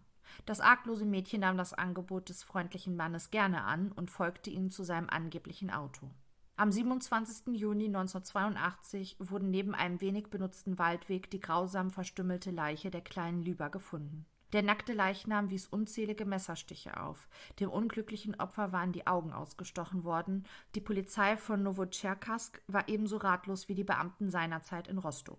Bis auf Spermaspuren gab es keine Anhaltspunkte auf den Täter. Mit seinem dritten Mord war Chikatilo nach heutigen Maßstäben zum Serienmörder geworden. In der Folgezeit verkürzte sich seine Abkühlphase drastisch. Im Jahre 1982 mordete Chikatilo noch weitere sechsmal. Unter seinen Opfern waren auch zwei Knaben. Chikatilo hatte erkannt, dass nur das Töten und Verstümmeln seiner Opfer ihm sexuelle Befriedigung verschaffte. Alter und Geschlecht waren ihm egal. Sieben Morde in einem Jahr und nie wurde Chikatilo auch nur im geringsten verdächtigt. Er fühlte sich unangreifbar, sprach bei späteren Verhören davon, er habe sich wie unter einer Tarnkappe gefühlt. Dass Chikatilo erst viel später zum Ziel von Ermittlungen wurde, hatte aber sicherlich keine übernatürliche Bewandtnis, sondern war dem veralteten System der sowjetischen Polizei geschuldet. Durch das fast autarke Arbeiten der einzelnen Dienststellen und den verstreut liegenden Fundorten der Leichen ging zunächst keiner der Beamten in Rostow und Umgebung von einem Zusammenhang der Taten aus, geschweige denn von einem Serienmörder. Das heute so erfolgreiche Profiling kannte man noch nicht und auch der DNA-Test war noch nicht erfunden. Im folgenden Jahr 1983 tötete Chikatilo insgesamt achtmal. Seine Opfer suchte er sich vermehrt an öffentlichen Plätzen mit großen Menschenansammlungen. Besonders an Bahnhöfen gelang es ihm immer wieder, potenzielle Opfer anzusprechen. Bahnhöfe waren immer schon Treffpunkte von Menschen, welche zu den Randerscheinungen der Gesellschaft gehörten. Jugendliche Ausreißer, junge Frauen, welche für einige Schlucke Wodka zu sexuellen Aktivitäten bereit waren, oder andere leicht beeinflussbare Personen waren Chikatilos Zielgruppe. Seine Morde wurden immer ausgefeilter. Er führte nun in einer Aktentasche ständig Seile, Messer und Vaseline mit sich, um immer gerüstet zu sein. Die Verstümmelungen der Opfer wurden immer präziser, sodass die Polizei zeitweilig sogar von einem Chirurgen als Täter ausging. Chikatilos pervertierte Gewaltfantasien trieben ihn zu immer grausameren Taten. Seine weiblichen Opfer schnitt er die Brüste ab, schlitzte ihnen den Unterleib auf, um den Uterus herauszuschneiden. Knaben schnitt er Penis und Zunge ab. Chikatilos Markenzeichen war es, seinen Opfern die Augen auszustechen. Diese Vorgehensweise war auch der Grund, warum die ermittelnden polizeilichen Dienststellen ab dem Frühjahr 1983 endlich von einem Serienmörder ausgingen und dementsprechend ermittelten. Immer wieder wurden an einsamen Plätzen in Rostow und Schacht die verstümmelte Leichen von Kindern und Jugendlichen entdeckt. Mit den Ermittlungen wurde Viktor Wassiljewitsch Burako betraut, welcher die Abteilung Schwerverbrecher der Verwaltung für Inneres in Rostow leitete. Nach umfangreicher Akteneinsicht fasste jener die augenscheinlich zusammengehörenden Morde in einem Fall zusammen, welcher die Bezeichnung Waldstreifen erhielt. Da sich die ungeheuerlichen Vorkommnisse in Rostow mittlerweile bis nach Moskau herumgesprochen hatten, entsandte die Moskauer Staatsanwaltschaft im Sommer 1983 zudem ihren Mitarbeiter Wladimir Kasakow von der Abteilung Kapitalverbrechen nach Rostow, welcher sich schon mehrfach bei der Ergreifung von Serienmördern erfolgreich bewährt hatte. Burakow und Kasakow entwarfen eine umfangreiche Rasterfahndung, welche die einzige Möglichkeit schien, den Mörder zu fassen. Jener war vorsichtig genug, kaum Spuren zu hinterlassen. Er tötete zwar meist in der Nähe von belebten Orten, aber es gab nur vage Beschreibungen von einem Mann, welcher in der Gesellschaft verschiedener Opfer gesehen worden war. Zeugen sprachen von einem älteren Mann, meist mit einem braunen Anzug und Hut bekleidet, welcher eine Aktentasche bei sich trug. Viel konnten die Beamten mit dieser Beschreibung nicht anfangen. Durch die Vielzahl der Opfer, den wechselnden Geschlechtern sowie des unterschiedlichen Alters und Typs gingen die Beamten ab Herbst 1983 von einer Tätergruppe aus. Verdächtige waren schnell gefunden. Im Rahmen einer polizeilichen Routinevernehmung im Fall Waldstreifen verstrickten sich die Jugendlichen Wladimir Schaburow und Juri Kalinik in ein Netz aus Lügen. Beide wohnten in einer Einrichtung für geistig zurückgebliebene Menschen und waren schon wegen verschiedener kleinerer Delikte aktenkundig. Auf Druck der vernehmenden Beamten gestanden die jungen Männer schließlich, dass sie auch schon Kinder getötet hatten. Aufgrund ihrer geistigen Behinderung war ihnen wohl nicht klar, was so ein Geständnis bedeutete. Stattdessen beschuldigten die vermeintlichen Täter noch zwei weitere Jugendliche aus ihrer Einrichtung, welche sogleich verhaftet wurden. Ein mörderisches Quartett schwachsinniger Jugendlicher passte ausgezeichnet in das Konzept der ermittelnden Beamten. Allerdings muss man die Ermittlungen der Polizei als Schmierentheater bezeichnen. Die Morde wurden den vermeintlichen Tätern sprichwörtlich in den Mund gelegt, welche sich urplötzlich an Tatorte und Hergänge erinnerten, welche ihnen am nächsten Tag schon wieder entfallen war. Die jungen Männer unterschrieben wechselnd Geständnisse, widerriefen diese alsbald wieder, bezichtigten die anderen Verdächtigen der Morde.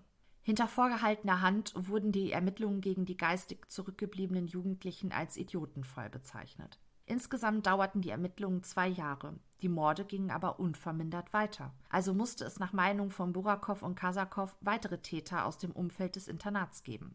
Weitere Jugendliche wurden verhaftet, wirklich weiter kam die Polizei im Fall Waldstreifen aber nicht. Parallel wurden weitere Spuren verfolgt, über welche heute milde gelächelt werden darf. Da die Fundorte der Opfer weit verstreut lagen, ging die Polizei davon aus, dass der Täter ein Auto besitzen musste. Einziger Anhaltspunkt war die Blutgruppe des Mörders, welche aus dem gefundenen Sperma identifiziert wurde. Über mehrere Jahre hinweg wurden im Großraum Rostow insgesamt 165.000 Autobesitzer per Bluttest überprüft. Wirkliche Anhaltspunkte zur Aufklärung der Mordserie wurden keine gefunden. Unter den Überprüften befand sich auch der Psychiater Dr. Alexander Buchanowski, welcher auf sexuelle Abnormitäten spezialisiert war, eine Seltenheit in der damaligen Sowjetunion. Dr. Buchanowski erklärte sich bereit, der Polizei zu helfen und erstellte nach umfangreicher Akteneinsicht ein vorläufiges psychologisches Profil des Täters zur Verfügung. Danach neigte der Täter nicht nur zur sexuellen Perversion, sondern litt zudem an einer ausgeprägten sexuellen Schwäche. Stellvertretend bestrafte er dafür seine Opfer mit dem Abschneiden der Geschlechtsorgane. Die ausgestochenen Augen der Toten deuteten auf mangelndes Selbstbewusstsein des Täters. Die Auswahl der Opfer aus sozialen Randgruppen und die allgemeine Vorsicht deuteten jedoch auf eine gewisse Intelligenz. All das traf auf Chikatilo zu, welcher dennoch nicht zu fangen war. Im Herbst 1984 geriet Andrei Romanowitsch Chikatilo dann doch ins Visier der ermittelnden Beamten. Neuerliche Probleme auf der Arbeitsstelle hatte Chikatilo versucht, mit einem wahren Blutrausch zu kompensieren.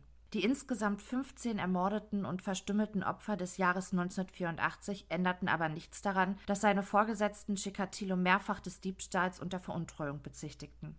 Aufgrund der andauernden Mordserie sahen sich die Ermittlungsleiter Burakow und Kasakow genötigt, die Zivilstreifen an den Bahnhöfen zu verstärken und setzten auch weibliche Beamte als Lockvögel ein. Ende August 1984 fiel dem Zivilbeamten Hauptmann Sanosowski am Rostower Bahnhof ein Mann auf, welcher in aufdringlichster Weise junge Frauen ansprach. Alter und Erscheinungsbild des Mannes passten auf den Täter, so dass Sanosowski den Verdächtigen ansprach und seine Papiere kontrollierte. Laut Ausweispapieren handelte es sich um einen gewissen Andrei Romanowitsch Chikatilo, wohnhaft in der Nachbarstadt Schachti. Jener regte sich maßlos über die Verdächtigungen auf und fuchtelte vor dem Beamten mit seinem Parteibuch herum. Nach unbestätigten Angaben von Hauptmann Sanusowski soll der Mann sogar einen Ausweis bei sich getragen haben, welcher ihn als inoffiziellen Mitarbeiter der Polizei auswies. Wie auch immer, die Papiere jenes Andrei Romanowitsch Chikatilo waren in Ordnung. Frauen ansprechen war kein Verbrechen. Hauptmann Sanusowski ließ den Mann gehen. Zwei Wochen später, am Abend des 12. September 1984, fiel Chikatilo dem Beamten am Bahnhof erneut auf. An diesem Tag hatte Hauptmann Sanosowski seinen Kollegen Ahmed Ahmad Khanov bei sich, beide in Zivil. Die Beamten folgten Chikatilo mehrere Stunden und observierten ihn. Jener fuhr mit dem Bus kreuz und quer durch Rostow, schien kein bestimmtes Ziel anvisiert zu haben. Immer wieder sprach Chikatilo junge Frauen an, wurde aber immer wieder abgewiesen. Er wirkte gehetzt und bedrängte die angesprochenen Frauen immer mehr. Auf die Beamten wirkte Chikatilo wie ein Süchtiger, welcher verzweifelt nach seinem Stoff suchte. Gegen drei Uhr morgens befand sich der Verdächtige wieder in der Bahnhofsvorhalle, wo er Kontakt zu einer jungen Frau aufnahm, welche augenscheinlich eine Gelegenheitsprostituierte war. Auf einer Bank kam es zu sexuellen Handlungen, welche Chikatilo nur notdürftig mit seinem Jackett zu verbergen suchte. Da es sich hierbei nach dem Gesetz um eine Sittenwidrigkeit handelte, war für die Beamten der Anlass gegeben, Chikatilo zu verhaften. Hauptmann Sanusowski und sein Partner waren sich sicher, die Bestie von Rostow gefasst zu haben. Davon waren auch die Vernehmungsbeamten auf dem Polizeirevier überzeugt, als sie die Aktentasche des Verdächtigen inspizierten. Es fanden sich mehrere Messer darin, verschiedene Seile und eine große Dose Vaseline. Chikatilos fadenscheinige Ausreden, Messer und Seile gehören in die Aktentasche jedes Handelsreisenden, die Vaseline brauche er zum Rasieren, beeindruckten die Beamten nur wenig. Inspektor Moisev, welcher die Verhöre leitete, war sich sicher, dass der Verdächtige etwas zu verbergen hatte. Chikatilo schwitzte bei den Vernehmungen sehr stark, versuchte mit albernen Scherzen die für ihn beklemmende Situation herunterzuspielen und verstrickte sich immer mehr in Falschaussagen.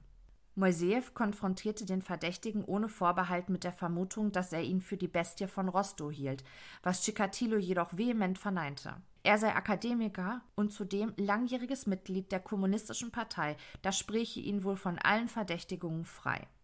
Laut Gesetz war es möglich, einen Verhafteten zehn Tage in Gewahrsam zu behalten, um seine Schuld zu ermitteln. Um die Zeitspanne im vorliegenden Fall zu verlängern, wurde Chikatilo von der Staatsanwaltschaft zu einem 15-tägigen Arrest wegen Unzucht in der Öffentlichkeit verurteilt. Zeit genug für die Ermittlungsbeamten, Chikatilos Leben und Vergangenheit zu durchforsten. Was zutage kam, bestätigte den Beamten noch mehr, den richtigen Mann gefasst zu haben. Chikatilos Dienstreisen, welche mit verschiedenen Morden zusammenfielen und speziell die sexuellen Verfehlungen gegenüber seinen früheren Schülerinnen, wiesen ihn als Täter aus. Auch seine selbst erklärte Impotenz konnte als Belastungsmaterial gewertet werden, da laut dem Gutachten von Dr. Buchanowski der gesuchte Serienmörder an einer sexuellen Schwäche leiden könnte. Die Rostower Beamten frohlockten schon, den Fall Waldstreifen endlich abschließen zu können, als die Blutgruppenuntersuchung von Chikatilo ein niederschmetterndes Ergebnis erbrachte. Der Verdächtige hatte Blutgruppe A. Die Spermaspuren an verschiedenen Opfern hatten jedoch die Blutgruppe AB. Chikatilo war also nicht die gesuchte Bestie von Rostow. Jahre später sollte sich herausstellen, dass den Ermittlungsbeamten ein schwerer Fehler unterlaufen war, als sie Chikatilo aufgrund der Blutprobe als Täter ausschlossen.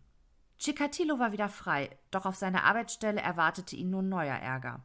Das in der Schwebe hängende Verfahren wegen Diebstahl und Veruntreuung hatte durch die Verhaftung neuen Aufwind erfahren, so dass sich Chikatilo am 12. Dezember 1984 vor Gericht verantworten musste. Ihm wurde der Diebstahl von einigen Rollen Linoleum und einer Autobatterie vorgeworfen. Die relativ unbedeutenden Tatvorwürfe wurden durch die zutage gekommenen Vorwürfe der sexuellen Belästigung von Kindern erweitert, welche vormals nicht geahndet worden waren. Das Gericht verurteilte Chikatilo zu einem Jahr Freiheitsentzug mit sogenannter Arbeitsbewährung.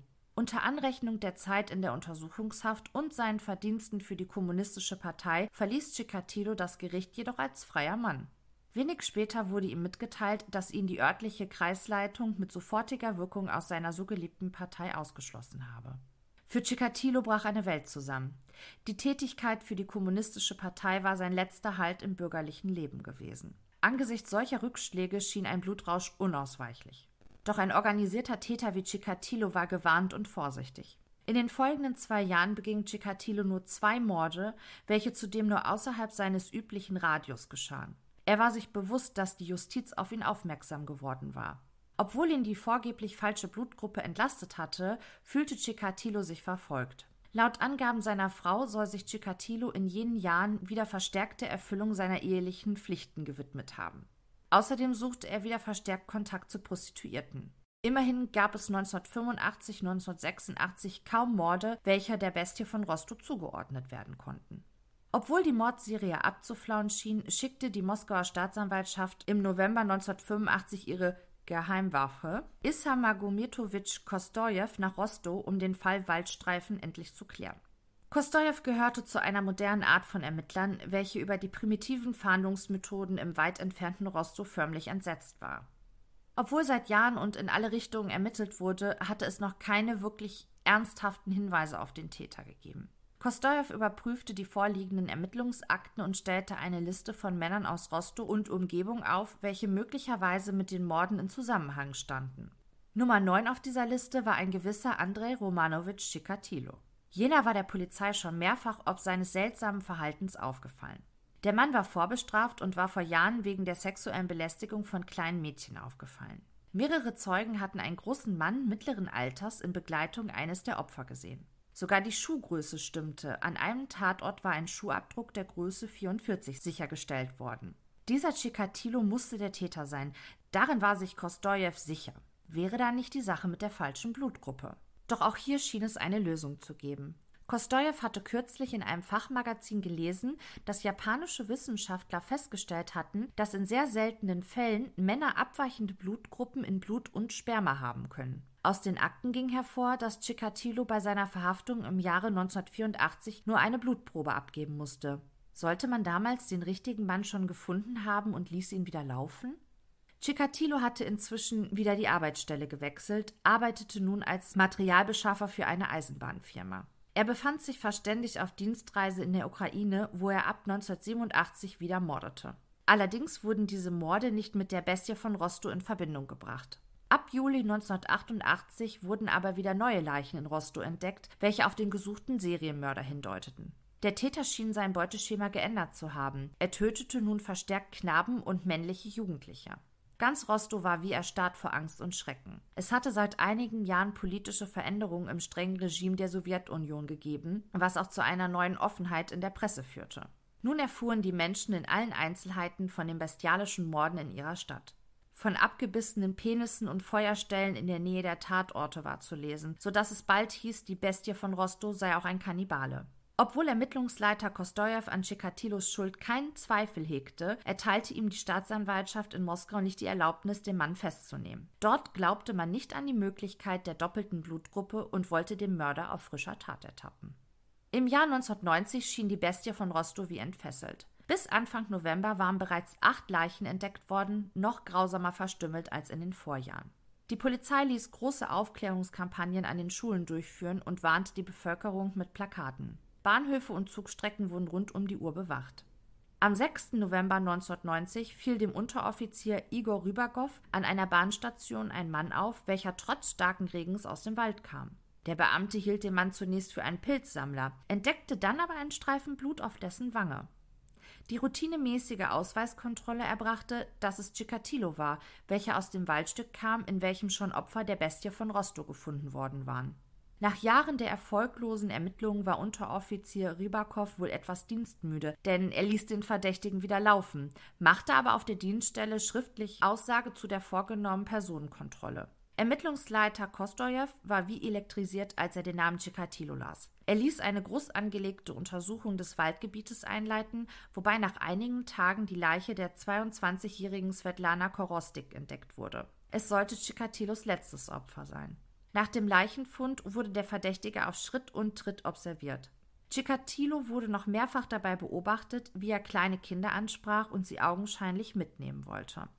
Die Staatsanwaltschaft hatte inzwischen auf ein neues Ersuchen von Ermittlungsleiter Kostojew einen Haftbefehl für den dringend tatverdächtigen Chikatilo ausgestellt.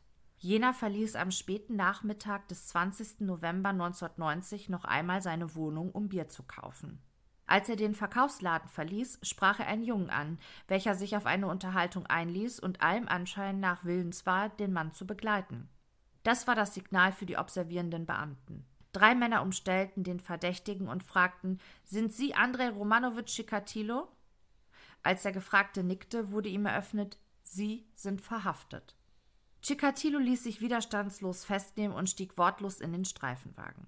Auch auf der 40-minütigen Fahrt nach Rostow stellte er keine Fragen nach dem Grund seiner Verhaftung. In Rostow wurde Chikatilo ins Untersuchungsgefängnis des KGB gebracht und erkennungsdienstlich behandelt. Die noch heute erhaltenen Polizeifotos zeigen einen älter als seine 54 Jahre wirkenden, unscheinbaren Mann mit einer großen Brille. Krawatte, Hemd, Anorak und Schiebermütze vervollständigten das Bild des unscheinbaren Biedermannes. Auch Chikatilos berüchtigte Aktentasche wurde abgelichtet, nur war deren Inhalt alles andere als Bieder. Sie enthielt neben alltäglichen Gegenständen mehrere Stricke und ein Messer mit einer 25 Zentimeter langen Klinge. Ein Blut- und Spermaschnelltest ergab, dass Chikatilo als Täter in Frage kam. Laut Ermittlungsakten solle es zwar geringe Abweichungen bei den Markern der Körperflüssigkeiten gegeben haben, welche aber unerheblich waren. Die Verhöre des Verdächtigen nahm Ermittlungsleiter Kostojew persönlich vor. Chikatilo zeigte sich zunächst sehr zurückhaltend und gab nur ausweichende Antworten. Seine Verhaftung sei wohl ein Irrtum. Er wäre immer ein linientreuer Staatsbürger gewesen. Sein Ausschluss aus der kommunistischen Partei beruhe auf einer Intrige seiner ehemaligen Arbeitskollegen. Diese Art der Argumentation veranlasste Kostojew dazu, Chikatilo unverhohlen die Morde der Bestie von Rostow vorzuwerfen. Diese Taktik zeigte Erfolg. Chikatilo ging sofort in die Offensive. Er leugnete jegliche Morde, stellte sich vielmehr als Opfer einer Justizverschwörung dar, da er angeblich seit längerer Zeit mit verschiedenen staatlichen Behörden im Streit lag. Kostojew hatte genügend Beweise, um Chikatilo als Lügner zu entlarven, wodurch er relativ schnell Erfolge bei den Vernehmungen erzielte. Bereits am zweiten Vernehmungstag gestand Chikatilo in einer schriftlichen Stellungnahme, sexuell abartige Handlungen begangen zu haben, ging allerdings nicht ins Detail und leugnete jegliche Morde. Vielmehr schrieb er über seine unschöne Kindheit, die vielen Demütigungen, welche er sein ganzes Leben erdulden musste. Er erwähnte auch seine Impotenz, schien wohl zu glauben, dass ihn diese als Täter ausschloss. Mit jenen Sätzen, welche wie eine Entschuldigung klingen sollten, schuf er selbst das Motiv für die Untaten, welche er begangen hatte. In den weiteren Verhören sprach Kostojew auch die Vielzahl der sogenannten asozialen Elemente an, welche Chikatilo ermordet haben sollte. Jener ereiferte sich sofort über die klassenfeindlichen Elemente, welche er als überzeugter Kommunist verabscheute.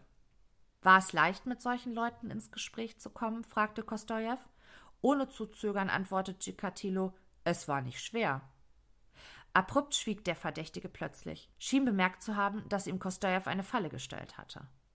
Als Chikatilo wieder zu sprechen anfing, erzählte er von dem Pack, welches ihm bei seinen Dienstreisen ständig begegnet war, wie er an Bahnhöfen und Haltestellen um Geld für Alkohol angebettelt worden war. Chikatilo erzählte auch, dass er von den Morden in den Zeitungen gelesen hatte. Er gab sogar zu, in den fraglichen Zeiträumen auf Dienstreise in der Nähe der Tatorte gewesen zu sein, leugnete aber standhaft, etwas mit den Morden zu tun zu haben. Bei weiteren Vernehmungen gestand Chikatilo auch verschiedene sexuelle Nötigungen an Kindern und Frauen, welche nicht aktenkundig waren. Er hoffte wohl, dass diese Geständnisse Inspektor Kostojew reichen würden und er mit einer Gefängnisstrafe davonkäme. Dem war mitnichten so. Allerdings lief dem Ermittler die Zeit davon. Laut sowjetischem Gesetz hatte die Staatsanwaltschaft nur zehn Tage nach der Verhaftung Zeit für eine Anklageerhebung, welche jedoch ohne ein Geständnis nicht möglich war. Kostojew sah keine andere Möglichkeit mehr, als Chikatilo auf die Möglichkeit seiner Schuldunfähigkeit wegen Geisteskrankheit hinzuweisen, welche ihm nach einem Geständnis die Todesstrafe ersparen würde. Ein gefährliches Spiel. Kostojew musste darauf vertrauen, dass etwaige Gutachter im späteren Prozess die Schuldfähigkeit des Angeklagten feststellen würden und auch der Richter Chikatilo für seine Taten zur Verantwortung zöge. Sonst würde die Bestie von Rosto seiner gerechten Strafe entgehen. Chikatilo ergriff die gebotene Chance sofort und bat um psychotherapeutische Hilfe. Danach würde er sich mental so gestärkt fühlen, seine Verbrechen zu gestehen. Kostojew zog Dr. Buchanowski zu Rate, welcher bereits am Fall Waldstreife mitgearbeitet hatte. Dr. Buchanowski absolvierte mehrere Sitzungen mit Chikatilo, nach welchen jener erleichtert und gelöst wirkte. Zu Inspektor Kostojews Überraschung erklärte Chikatilo freimütig, dass er die Bestie von Rostow sei.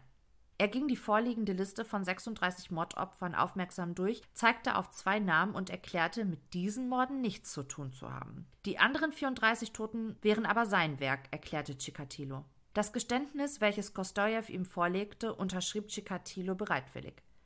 Die Bestie von Rostow war endgültig zur Strecke gebracht. In den folgenden Wochen und Monaten schilderte Chikatilo den Vernehmungsbeamten ausführlich alle Morde, sprach über seine sexuellen Zwänge und Obsessionen. Für die Ermittler erstaunlich konnte sich Chikatilo an jedes seiner Opfer genau erinnern, beschrieb seine Taten in allen Einzelheiten. Ohne zu zögern führte er die Beamten zu den jeweiligen Tatorten, führte mit Schaufensterpuppen vor, was er seinen Opfern alles angetan hatte.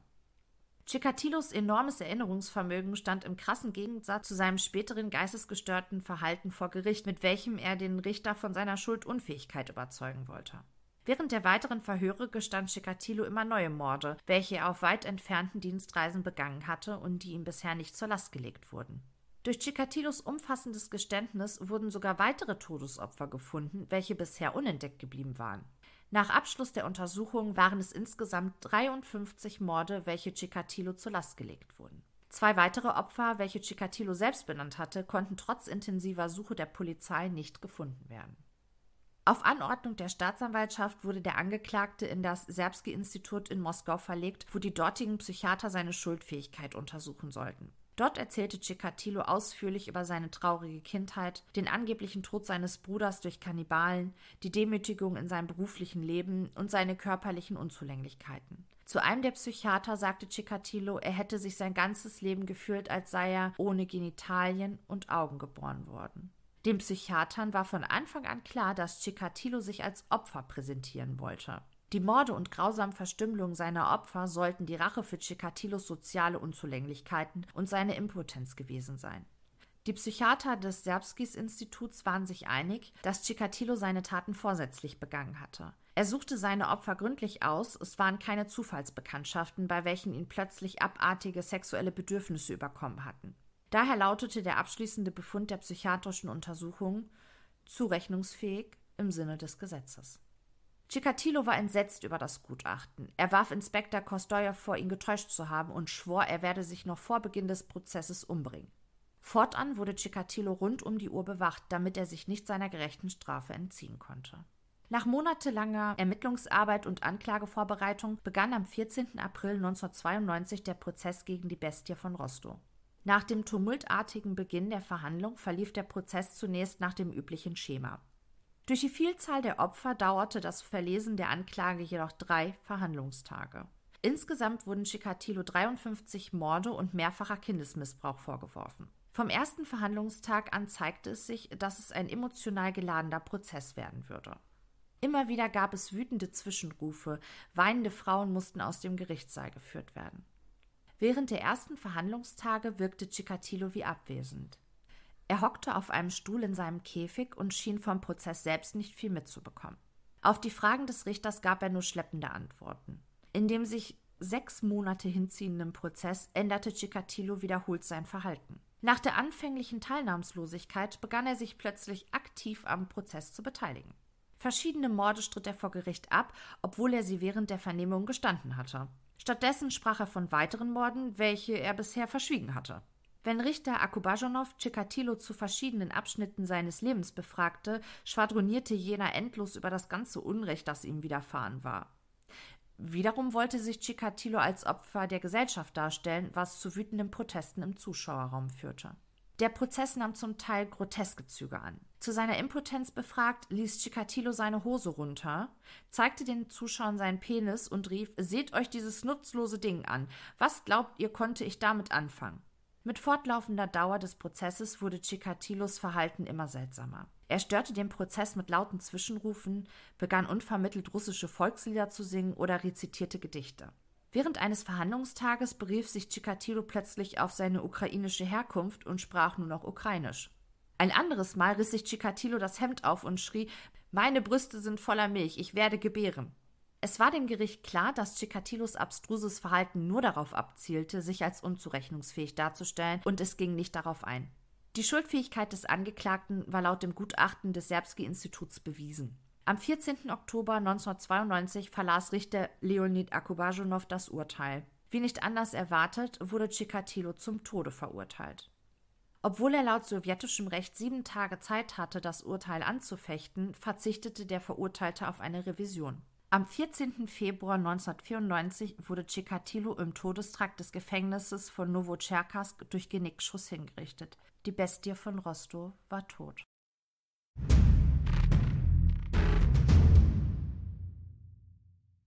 Der Fall Chikatilo wirft bis heute eine Vielzahl von Fragen auf. Warum dauerte es so lange, bis Chikatilo gefasst wurde? Lag es möglicherweise an Ermittlungspannen und veralteten Methoden der Polizei? Wie gelang es Chikatilo, seine Opfer in Sicherheit zu wiegen, dass jene dem Fremden folgten? Zu welcher Kategorie Täter kann Chikatilo nach heutigen Maßstäben gerechnet werden?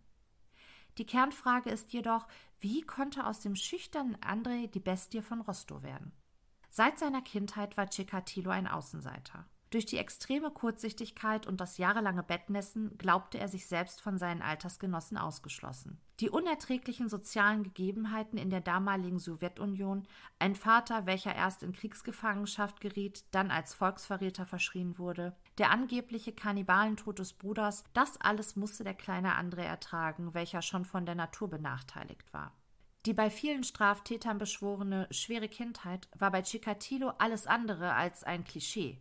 Als Jugendliche machten Chikatilo seine Hemmung gegenüber dem weiblichen Geschlecht zu schaffen. Wenn andere Jungen mit ihren Eroberungen prahlten, wurde er rot und schlich betreten davon. Bedürfnisse hatte Chikatilo wie jeder andere junge Mann, seine Schüchternheit ließ sie ihn jedoch nicht ausleben. Sein introvertierter Charakter ließ Chikatilo auch als Erwachsenen nur schwer mit seinen Mitmenschen auskommen. Dazu kam noch eine andauernde Impotenz, welche ihn für sich selbst aus der menschlichen Gesellschaft ausschloss. Chikatilos Impotenz war sicherlich ein entscheidender Meilenstein auf seinem Weg zum sexuellen Serienmörder. Es ist viel spekuliert worden, ob die Impotenz organischer oder eher seelischer Natur war. Eine medizinische Untersuchung während der Haft brachte das eindeutige Ergebnis, dass Chikatilo eine organisch bedingte sexuelle Schwäche hatte, welche die nötige Erektion verhinderte. Seine Libido war die eines gesunden, erwachsenen Mannes, nur die Ausübung des Geschlechtsakts blieb Chikatilo so gut wie immer verwehrt. Im Gegensatz dazu war bei ihm das sexuell abartige Phänomen vorhanden, bei der Ausübung von Gewalt auch ohne Erektion und manuelle Stimulation zum Höhepunkt zu kommen. Als Chikatilo dieses Ventil für seine angestauten sexuellen Triebe entdeckte, war sein unheilvoller Weg zum Serienmörder geebnet. Die vorangegangenen sexuellen Belästigungen von kleinen Mädchen und männlichen Jugendlichen waren sicherlich ebenfalls ein verzweifelter Versuch, die verwehrte normale Sexualität in einer anderen Form zu kompensieren. Eine Kategorisierung von Chikatilo fällt bis heute nicht leicht. Zu vielschichtig waren seine Verbrechen, seine Aussagen bei Verhören und im Prozess zu undurchsichtig, als dass seine Taten in gewisser Weise verständlich erscheinen könnten. Im Gutachten, welches der Psychiater Dr. Taktschenko mit mehreren Kollegen vom Serbsky-Institut erstellte, heißt es unter anderem, Chikatilo leidet nicht an psychischen Erkrankungen.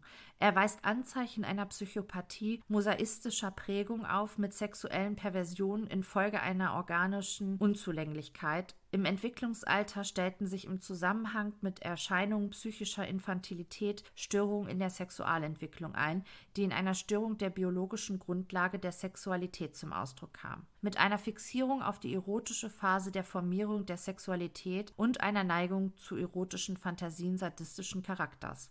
Im Weiteren kam es bei Chikatilo zur Ausprägung sexueller Perversion, die in früheren Entwicklungsphasen bis 1978 teilweise in sadistischen Fantasien realisiert wurden. Im Weiteren kam es zu einer progressierenden Dynamik mit vollständiger Realisierung der sadistischen Neigungen, Nekrophilie und Kannibalismus. Die genannten psychischen Besonderheiten bei fehlender krankhafter Störung in Denken, Gedächtnis und Intellekt und intakten psychischen Fähigkeiten hinderten Chikatilo nicht, sich der ihm zur Last gelegten Handlungen bewusst zu sein und sie zu steuern. Im Zeitraum der ihm vorgeworfenen Handlungen zeigte Chikatilo des Weiteren keinerlei Anzeichen einer zeitweiligen psychischen Störung. Nach heutiger psychiatrischer Definition würde man Chikatilo wohl als Soziopathen mit narzisstischer Persönlichkeitsstörung bezeichnen. Ihm war es fast unmöglich, Mitgefühl für andere Menschen zu empfinden. Sein Selbstwertgefühl unterlag einem lebenslangen Defizit. Chikatilo fühlte sich zeitlebens von seinen Mitmenschen abgelehnt. Selbst sah er sich als glühenden Kommunisten und erfolgreichen Akademiker. Dass seine vielversprechend begonnene berufliche Karriere immer weiter bergab ging, lag nach Chikatilos Vorstellung an der Ablehnung durch die Gesellschaft. Dass sein inakzeptables Verhalten schuld daran war, kam ihm nie in den Sinn. Die von Chikatilo begangenen Morde und die Verstümmelung der Opfer deuteten auf einen sexuellen Sadisten. Im vorliegenden Fall handelte es sich um die Sonderform des kompensatorischen Sadismus, bei dem die sadistische Handlung die sexuelle Befriedigung vollständig ersetzt. Da Chikatilo durch seine Impotenz nicht in der Lage war, mit seinen Opfern sexuell zu verkehren, waren die Verstümmelung und das Morden seine sexuellen Ersatzhandlungen. In jedem Fall kann man Chikatilo als organisierten Täter bezeichnen. Nach außen hin führte er ein geordnetes Leben, gründete eine Familie und war berufstätig. Überdurchschnittlich intelligent arrangierte er seine Verbrechen so, dass ihm eine Tatbeteiligung lange Jahre nicht nachzuweisen war. Er hatte in der Regel eine genaue Vorstellung von den Tatabläufen und spielte die Taten in seiner Fantasie immer wieder durch. Am Tatort versuchte er keine Spuren zu hinterlassen. Nach der Verhaftung 1984 verhielt sich Chikatilo fast zwei Jahre defensiv, was ihn ebenfalls als organisierten Täter kategorisiert.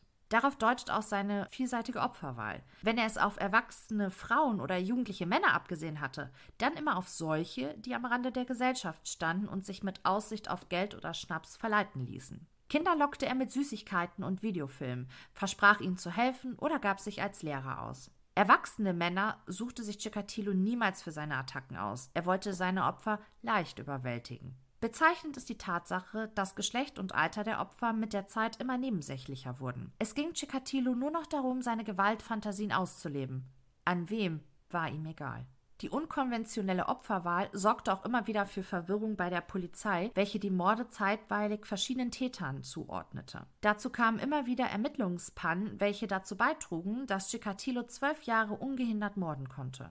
Ohne Umschweife muss man sagen, dass die Polizei der damaligen Sowjetunion nicht dafür ausgelegt war, einen so organisierten Serienmörder wie Chikatilo schnell zu fassen. Jede Polizeibehörde ermittelte nur in ihrem jeweiligen Gebiet. Es gab keine Vernetzung der Dienststellen, keine einheitliche Datenbank und Computertechnik gehörte noch nicht zum Standard. Polizeiberichte wurden zum größten Teil noch mit der Hand geschrieben. So wurde erst viel zu spät erkannt, dass die zum Teil weit auseinanderliegenden Tatorte im Zusammenhang standen. Erinnern wir uns, dass die Ermittlungsgruppe Waldstreife erst 1983 gegründet wurde, fünf Jahre nach Chikatilos ersten Mord. Der Kardinalsfehler war jedoch die Angelegenheit mit der vermeintlich falschen Blutgruppe. Es ist mit ziemlicher Sicherheit davon auszugehen, dass bei Chikatilos Blutgruppenbestimmung im Jahr 1984 dem Polizeilabor ein Fehler unterlief. Dass Chikatilo bei seinen Körperflüssigkeiten zwei unterschiedliche Blutgruppen aufwies, ist eine Falschinformation, welche aber immer wieder von sensationsheischenden Autoren und Journalisten aufgegriffen wird. Bei seiner Verhaftung 1991 wurden lediglich einige unterschiedliche Blutgruppenmarker festgestellt, was keine Seltenheit ist.